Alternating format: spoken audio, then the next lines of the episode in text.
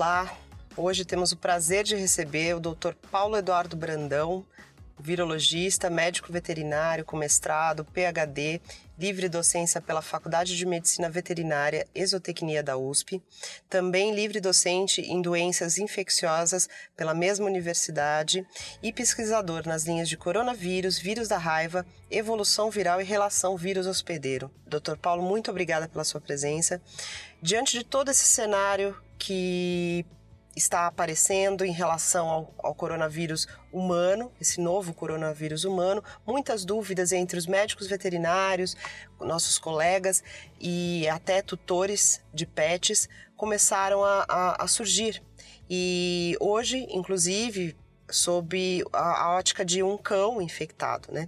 E a gente tem algumas dúvidas que gostaria de esclarecer contigo. Uma delas é se o coronavírus de cães e gatos é uma zoonose?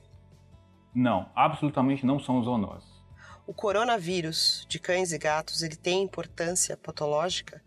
E se sim, é, esse novo coronavírus que surgiu na Ásia, na China, é o mesmo que acomete os cães e gatos? Sim, absolutamente importantes. Não, eles não têm nada a ver com esse novo coronavírus humano. O coronavírus tem uma, uma diversidade imensa de hospedeiros e de espécies possíveis. A gente tem coronavírus bovino, tem duas espécies de coronavírus em cães, tem coronavírus felino, coronavírus de galinhas, uma diversidade de coronavírus em morcegos, coronavírus em baleia beluga, por exemplo, já foi descrito, uh, em cavalos, em suínos, em camundongos, né? em seres humanos. Só que as diferenças entre eles são muito grandes. E um outro padrão é os coronavírus tendem a ser bastante específicos para os seus hospedeiros. Né? Então, não, não, são vírus classicamente zoonóticos, exceto nesses três casos de SARS, de MERS, do Oriente Médio, e esse novo coronavírus que emergiu na, na, na China. Então, são vírus. Essas espécies que eu citei são muito distantes entre si. Certo. E de onde ele veio? Qual a origem desse novo coronavírus? Como todos, a maioria dos coronavírus, esse coronavírus de, de de emergência na China agora vem de morcegos de vida livre, morcegos silvestres, morcegos em geral. Morcegos são hospedeiros importantes para é, coronavírus. Não, não sofrem doença por coronavírus, eles têm uma, uma relação vírus-hospedeiro bastante estável. Hein? Hum. E desses de morcegos já vieram três tipos de é, coronavírus altamente virulentos para humanos: a SARS, 2002, MERS, que é o coronavírus do Oriente Médio, em 2012, e esse novo agora, em 2019, na China. Né? Então, nesse ponto, de morcegos para humanos, os coronavírus podem ser zoonoses, mas só nesse ponto, né? só de morcegos. Né? Além desses coronavírus, desses três de morcegos, seres humanos têm outras quatro espécies de coronavírus que não são tão é, fundamentais assim para a saúde, porque causam resfriado, né? são comuns. Né? Paulo, e quem é esse novo coronavírus? Ele é um vírus irmão do vírus da SARS. Eles têm 85% de identidade, são muito próximos, mas tem algumas diferenças. A letalidade na SARS era de 11%. Para esse vírus é de 2%. Só que esse vírus parece ser mais transmissível do que o vírus da SARS, então a gente pode ter um número total de casos acumulados maior, mas a letalidade é menor. Ah, ele veio, como eu falei, de morcegos, não se sabe se houve um hospedeiro intermediário entre morcegos e humanos, mas conseguiu se rastrear a origem a um mercado de, de, de, de animais na China. Então, esse é o novo coronavírus.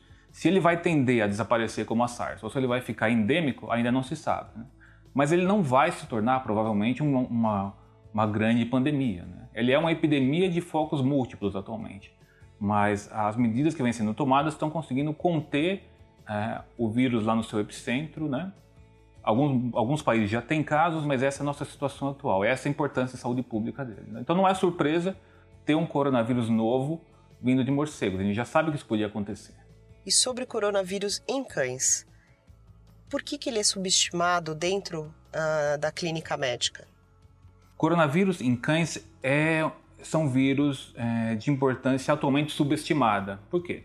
vou falar sobre dois coronavírus diferentes de cães. O coronavírus entérico, que causa enterite em, em cães jovens, sobretudo, que não tem uma grande letalidade, né? é uma, é, pode causar uma enterite é, moderada, se não for complicada por parvovírus, por exemplo. Né? Mas por que esse vírus é subestimado? Recentemente, se, se detectou a emergência de um subtipo dentro desse coronavírus canino que é altamente virulento. Ele é pantrópico, ele infecta não só trato entérico, mas infecta rins, pulmões, intestino, coração, pâncreas, fígado e assim por diante de cães jovens. Então, um vírus mutante que naturalmente mutou do coronavírus canino e que agora não causa só aquela diarreia, aquela enterite suave, causa uma infecção pantrópica de alta letalidade, sobretudo em cães jovens, que já aconteceu em vários países, inclusive no Brasil já foi detectado. Esse é o, é, o, é o, clássico coronavírus de cães com essa variante altamente patogênica. Cães têm também um outro coronavírus muito pouco conhecido, que é o coronavírus respiratório canino, que participa da etiologia das tosses, da tosse dos canis. Então, esses são os cães. Para os gatos, o que a gente tem? O mais evidente coronavírus felino de importância é o coronavírus que causa a PIF, né? peritonite infecciosa felina. Ele é um vírus que naturalmente muta a partir do vírus entérico felino também. Então, esses são os coronavírus de importância para cães e gatos. Certo. E como podemos prevenir o coronavírus em cães e gatos? Vamos consolidar de pessoa a pessoa. De pessoa a pessoa, os coronavírus, como qualquer coronavírus, se transmitem por um contágio direto, por proximidade. Então, por gotículas, por aerossóis, espirros e tosse podem, com menos eficiência, transmitir por fomites, por, por exemplo, luvas, máscaras, material cirúrgico ou é, comedouro, bebedouro e assim por diante. Com quais animais, Dr. Paulo, devemos nos preocupar? Pensando em zoonoses, com quais animais a gente deve se preocupar realmente para coronavírus e humanos? Com morcegos. É raro encontrar morcego com coronavírus? Não, a gente já encontrou vários aqui na cidade de São Paulo. Então não é nada surpreendente. Mas como a gente sabe que morcegos podem transmitir uma diversidade de vírus, sobretudo raiva, por exemplo, mais coronavírus, tem alguns cuidados simples, que é, é usar máscara, luva sempre que for manipular esses animais. Né? Ah, se eles estiverem vivos, usar máscara, é, usar máscara também e usar luvas de couro, por exemplo, para evitar mordedura. Pensando em raiva, quem for manipular morcego tem que ser é, vacinado contra a raiva, claro. Né? contra coronavírus. Não tem vacina humana, então os cuidados são esses, sobretudo para manipular morcegos, que são uma possível fonte se um coronavírus se tornar zoonótico. E essa doença tem tratamento?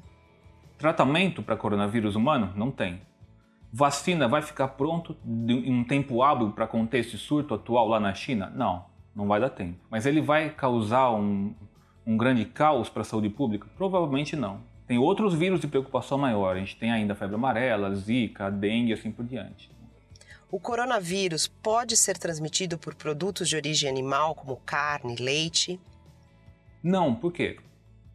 Não tem coronavírus zoonótico que se transmita pelos clássicos produtos de origem animal. Isso é importante frisar. Por exemplo, coronavírus bovino infecta bovinos. Nós, as pessoas, algumas pessoas consomem bovinos, mas não vai se transmitir porque ele não, não é zoonótico. Galinhas, algumas pessoas consomem galinhas. Galinhas têm o seu próprio coronavírus, que é o vírus da bronquite infecciosa das galinhas, mas não se transmite para humanos. Então, não tem risco de adquirir um coronavírus consumindo carne de aves, de suínos, de é, bovinos, por exemplo. Mas, voltando ao que aconteceu na China, se sabe que há o um envolvimento de morcegos que eram usados para alimentação humana.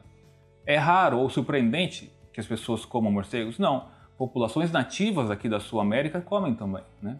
Mas então os cuidados, os cuidados para, para os clássicos produtos de origem animal não, não, não, não tem relação ou necessidade de se preocupar nesses termos para coronavírus. Como podemos prevenir que cães e gatos sejam expostos a esse novo coronavírus? A primeira coisa é que não tem esses, esses animais ainda não foram demonstrados como sensíveis a esses coronavírus humanos, a nenhum desses coronavírus humanos. Então, primariamente, não tem é, essa probabilidade de uma pessoa transmitir esse coronavírus chinês ou esse coronavírus emergente na China agora para um cão e para um gato e não tem essa probabilidade ou esse risco de o cão e do gato transmitirem de volta, né? A transmissão atualmente está bem sustentada de pessoa a pessoa. Né? Então, não há preocupação para esse vírus, eu digo de novo, para esse vírus, em relação a cães e gatos e sua relação com seres humanos. Né? E no caso do Brasil, ele está preparado para combater esse novo coronavírus? Qual a nossa capacidade de diagnosticar esse vírus? Vários laboratórios têm os equipamentos necessários. É uma técnica de biologia molecular simples, é só se adaptar uma PCR em tempo real às necessidades específicas para esse coronavírus. É um teste rápido, pode ser feito em duas horas e meia, específico e sensível para esse novo vírus. Uma complicação é o laboratório que for manipular amostras tem que ter nível de biossegurança 3. Né? Poucos laboratórios têm isso. Então, o que falta no Brasil é, primeiro, integrar os laboratórios de virologia numa rede de vigilância e diagnóstico para esse e outros vírus, coronavírus que venham emergir, e capacitar esses laboratórios para esses níveis de biossegurança necessários. Né? Nem todos ainda o têm. Né? Então, a nossa é, sensibilidade atual nessa linha de defesa é o diagnóstico. Ter uma rede montada com laboratórios capacitados. E nós, profissionais médicos veterinários, como podemos atuar nas linhas de defesa? Eu posso exemplificar com o que eu faço aqui. É, eu uso como modelo o coronavírus de galinhas, o vírus da bronquite infecciosa das galinhas, e tento ver como é que esse vírus evolui, como é que a relação com os diferentes hospedeiros modula a evolução desse vírus, em que ponto do genoma ele vai mutar, mutando, como é que isso muda a capacidade do vírus de infectar ou não, ah, como tipos de vacinas diferentes influenciam na evolução desse vírus. Né? Então, a partir de dados evolutivos desse vírus do modelo, a gente pode extrapolar para outros vírus. Pode ser que os padrões de evolução eh, com vacina, sem vacina, com antivirais e sem antivirais, que eu venha a encontrar nesse vírus de galinhas, possa ser extrapolado para vírus humanos, por exemplo. Eu tenho alguns trabalhos aqui também com busca de marcadores para patogenicidade em coronavírus de cães, em coronavírus de gatos. Ah, então isso pode também ser usado como, como modelo extrapolado para outros coronavírus. E esse é um dos papéis do veterinário em, em linhas de pesquisa, mas ele pode atuar como agente de saúde pública, disseminando informação, é, trazendo mais ciência para é, combater as superstições ou, ou, ou, as fake news assim por diante. Né? Então, essencialmente, é aqui que o veterinário pode agir. Então, essencialmente, as ações para esse coronavírus 2019 nCoV, ou seja, esse coronavírus é, que emergiu na China, são, sem, são atualmente só é, ligadas a, a, a órgãos de saúde humana, como a OMS, por exemplo. Se um país tiver caso, essa é uma doença de notificação obrigatória OMS. Né? Você, tem, você, tem, que é, relatar os suspeitos e se esses suspeitos eram doentes ou se eram assintomáticos e se foi confirmado não laboratorialmente. Então, tudo isso tem que ser, ou melhor, é de notificação obrigatória para a Organização Mundial de Saúde. Uma mensagem para levar para casa é a seguinte para o veterinário, ou para qualquer pessoa. Todo mundo tem que ser cientista? Não. Mas todo mundo, seja veterinário ou não, tem que ter alguma capacitação em ciência ou conhecer um pouco do método científico, ou como pensar cientificamente para ser capaz de sozinho filtrar informações e buscar informações em fontes seguras. Onde é que você vai buscar informação? Em publicações científicas, em pessoas que trabalham na área. E a ausência desse, dessa capacitação científica acaba levando a duas coisas: a geração e, e, e espalhamento de notícias falsas e isso leva à geração de pânico. Atualmente, o que a gente vê para esse coronavírus humano é um pânico. As pessoas é, segre estão segregando pessoas de origem asiática, isso é completamente absurdo. É, as pessoas estão segregando pessoas que vêm da China, por exemplo, ou que têm alguma relação com aquele país. É, então, isso não tem sentido racional. Então, a ideia é buscar capacitação científica, buscar fontes seguras de informação e nosso papel é esse: é gerar e divulgar essa informação consolidada para que é, as pessoas tenham acesso a uma fonte confiável e real, realística de, de, de dessa epidemia e de outras que possam vir. E, e, o que eu tentei passar hoje nessa noite foi o que a gente tem mais é, atualizado e essas informações vêm chegando em tempo real. Tem fontes de informação da OMS, tem publicações científicas que nos, nos dão todos os dias a situação dessa, dessa epidemia por esse vírus emergente. Né?